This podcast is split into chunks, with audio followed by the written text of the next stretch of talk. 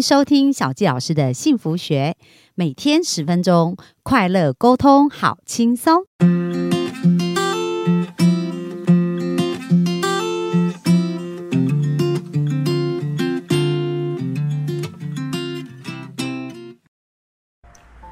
欢迎收听小教师的幸福学，很开心又在空中跟大家见面。本周跟大家聊的《潜能资源》这本书啊，我觉得真的是非常的精彩哦。那今天呢，我们就想跟大家分享一下，其实我们的心智都是可塑的。这边这个章节就谈到，我们要如何重新配装大脑的神经路径。所以呢，我们的头脑啊。的一些思想，并不是我们想象中的是会被定型的。其实透过我们重新训练它，它是可以呈现一个不同的结果的。那这个作者他就讲到说，四年前呢，他的医生告诉他，很快他就会要戴老花眼镜。因为他已经开始发现，他在看书啊、跟手机的时候，都拿在比较远的距离才可以看清楚。那这时候他就跟医生讲，因为他自己是一个脑神经的医师嘛，那他就跟这个眼镜的医师说呢：“我想要来做一个实验，叫做视力并不会无可避免的继续恶化。他呢要抗拒使用老花眼镜，然后呢让他的视力啊可以维持或者是逆转。”那医生就觉得很好奇，为什么？就是他的这个理论基础是什么？那这位脑神经的医师呢，他就讲到说，他以前曾经读过一本叫做一篇叫做关于心理触发对老化影响的文献哦。那这个文献里面呢，就讲到呃，有一群人，他就是主要是要谈到说，我们人们是怎么看待自己的老化。这个会影响我们生理上的能力。假设我们一直告诉我自己，我老啦，我走不动啦，我的体力越来越差啊，各方面呢，这样是我们就是在用我们的想法去触发我们的一些身体衰退的一些状况。可是呢，他们在一九七九年呢，有做了一个研究，而这个研究呢，就是有一群八十几岁的人就被安排在一个模拟二十年前的环境中生活，所以呢，他们等于是回到六十。岁哦，那在当时那个环境呢？因为他们是一九七零七九年的那个时候做这个实验，八十几岁嘛，所以反推三三十年前，他们就开始在这个居住的地方里面播放的都是一九五零年代的广播节目，然后呢，电影都是放那个时候一九五零年代的电影，而在这个环境里面呢，在这个。旧的环境就是一九五零年代这个环境，一个礼拜以后，这个实验的团队发现，诶，这一群人的记忆力、视力、听力还有体力都得到了改善。那这个环境的设备呢，并不是对于这些老人家是属于一个很亲和的环境，因为毕竟他们在做这个实验是要回到他们二十年前，等于就是他们六十几岁的一个状况嘛。然后呢？比如说，他们过去二十年如果没有用过助听器啊，那实验中他们就不能用。那老花眼镜也都会被收走。那他们的身体机能却整体都得到了改善。那是为什么？因为他们必须远离他们依赖二十年。二十年使用的这些东西生活，然后要回到二十年前，就是六十多岁的记忆来思考。那他们的大脑其实很快就适应了，给他们完全新的生命哦。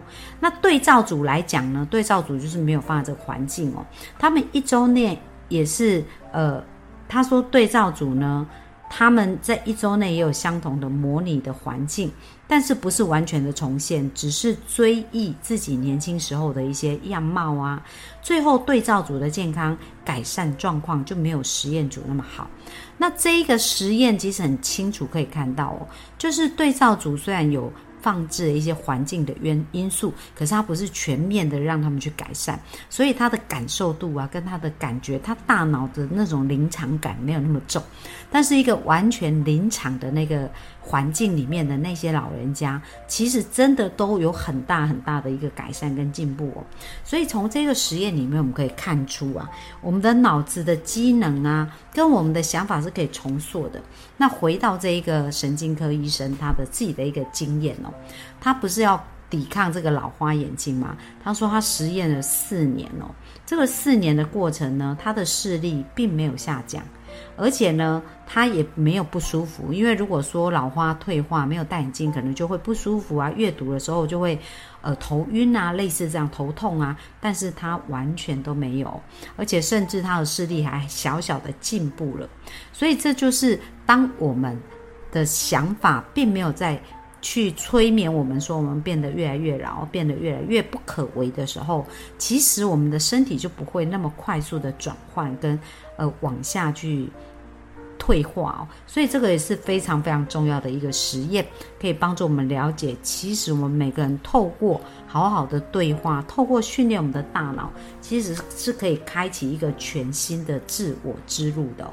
然后在这边书中也谈到，所以我们要试着去找回我们生命当中的力量，那我们就要去了解我们的神经可塑，到底我们的神经要怎么去塑造它？那他讲到有三个进程，有三个时呃。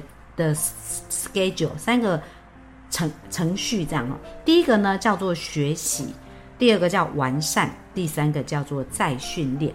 那学习呢，就是呃，当我们遇到新的事情的时候，我们的脑神经元它的结构连接会开始产生改变，所以当有学习的时候。